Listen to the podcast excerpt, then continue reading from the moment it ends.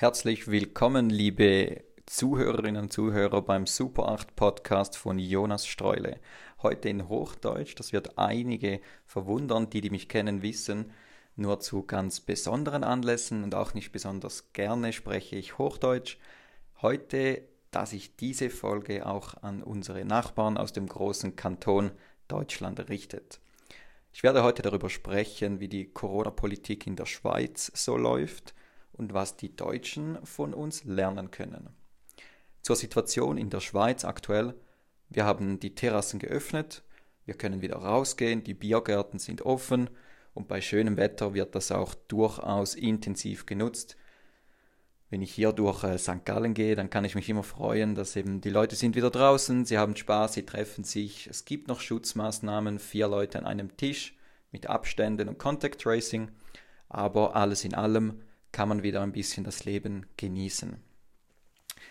Das wird zunehmend mit Neid beobachtet, gerade von unseren deutschen Nachbarn. Es gab in der NZZ einen Artikel dazu, wo ein äh, deutscher Reporter einen Auslandsbericht so quasi gemacht hat und er war in Zürich und hat eben dort gesehen, wie das Leben hier wieder stattfindet.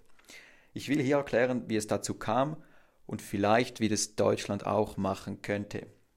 Es ist relativ neu, diese Öffnungen.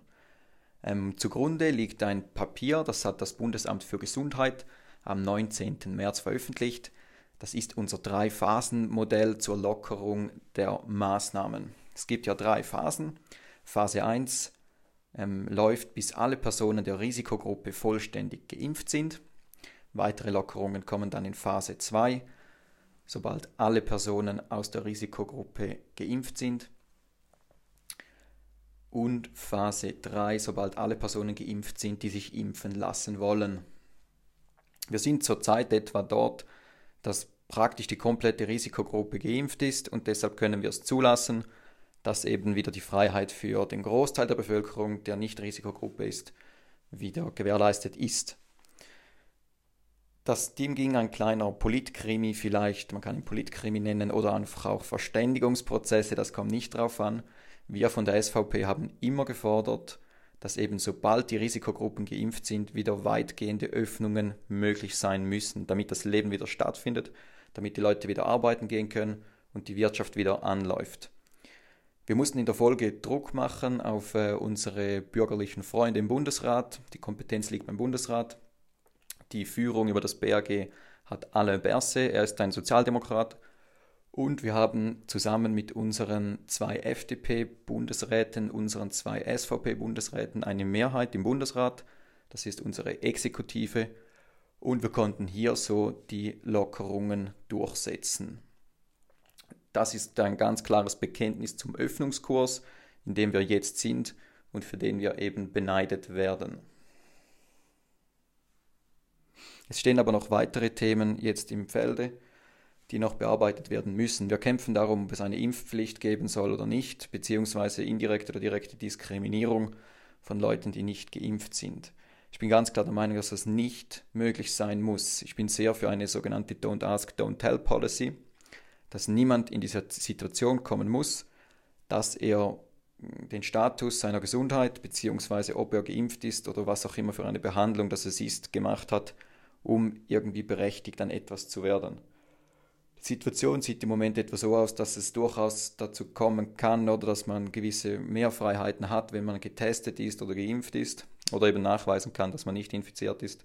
Ich denke, das ist ein guter Schweizer Kompromiss, ein Zwischenweg, dass man hier wieder möglichst schnell Festivals auch stattfinden lassen kann und dass wir hier so in die Freiheit kommen. Ich denke, es hat verschiedene Gründe, warum das jetzt hier so gut geklappt hat. Oder ich meine, Deutschland, sie schicken ihre Bevölkerung wieder in den Hausarrest oder machen Ausgangssperren. Oder man kann sich dann fragen, oder natürlich ist es sinnvoller, wenn sie zu Hause eng zusammengepfercht sind oder eben wenn sie an die frische Luft können. Ich bin da ganz klar im frische Luft-Team. Ähm, es gab einige bemerkenswerte Momente jetzt in unserer Zeit der Corona-Krise, ähm, die ich hier herausheben will. Und ganz zu Beginn das war just ein Jahr vor Veröffentlichung dieses äh, Öffnungsplans. Der Öffnungsplan kam, wie gesagt, am 19. März 2021. Und ich kann mich noch gut erinnern, am 16. März 2020 war der erste Gastro-Lockdown, wo die Baren geschlossen wurden.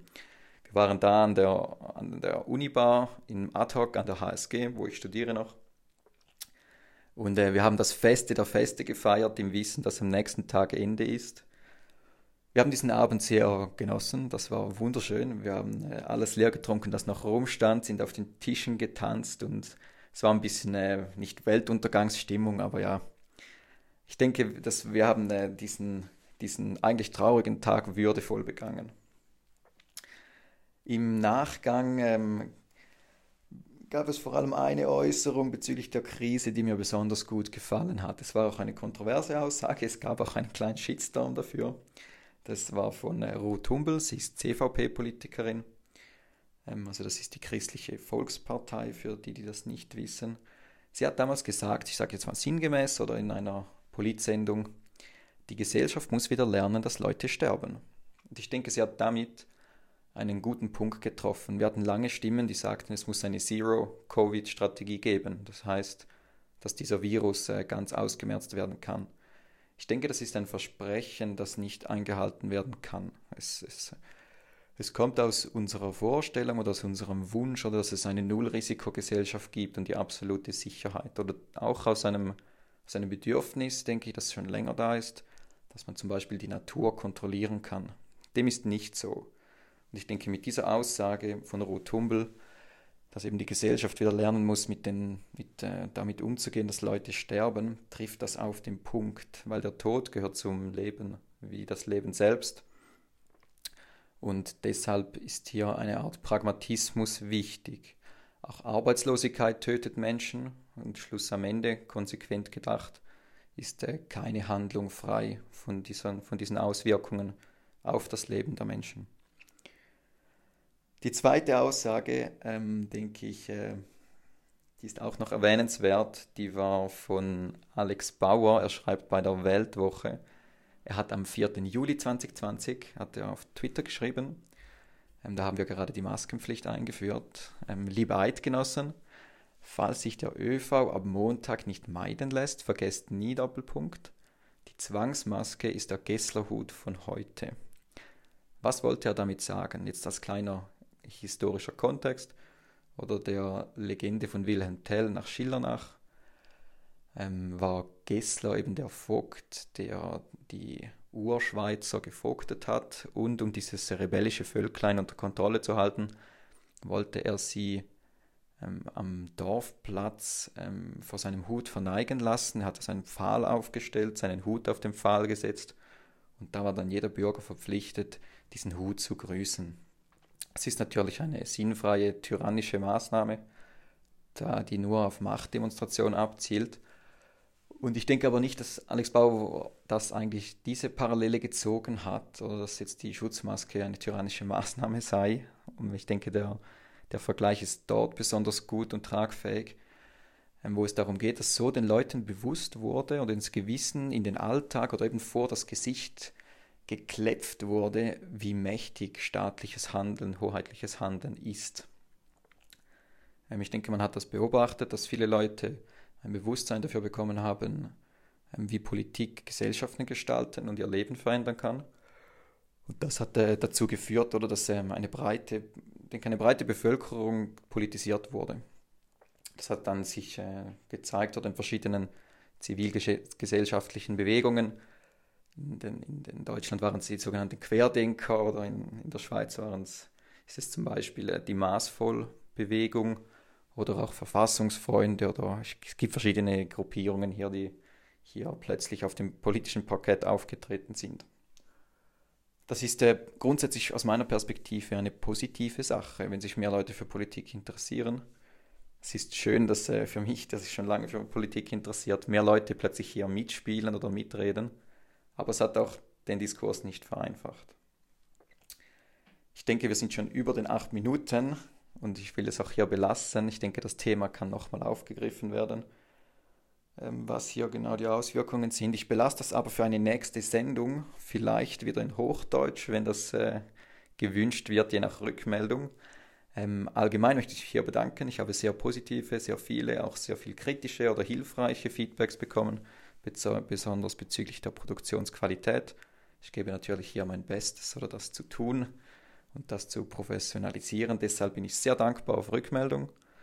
Ähm, ich wünsche euch einen schönen Tag, bleibt gesund, bleibt frei und wir hören uns beim nächsten Mal.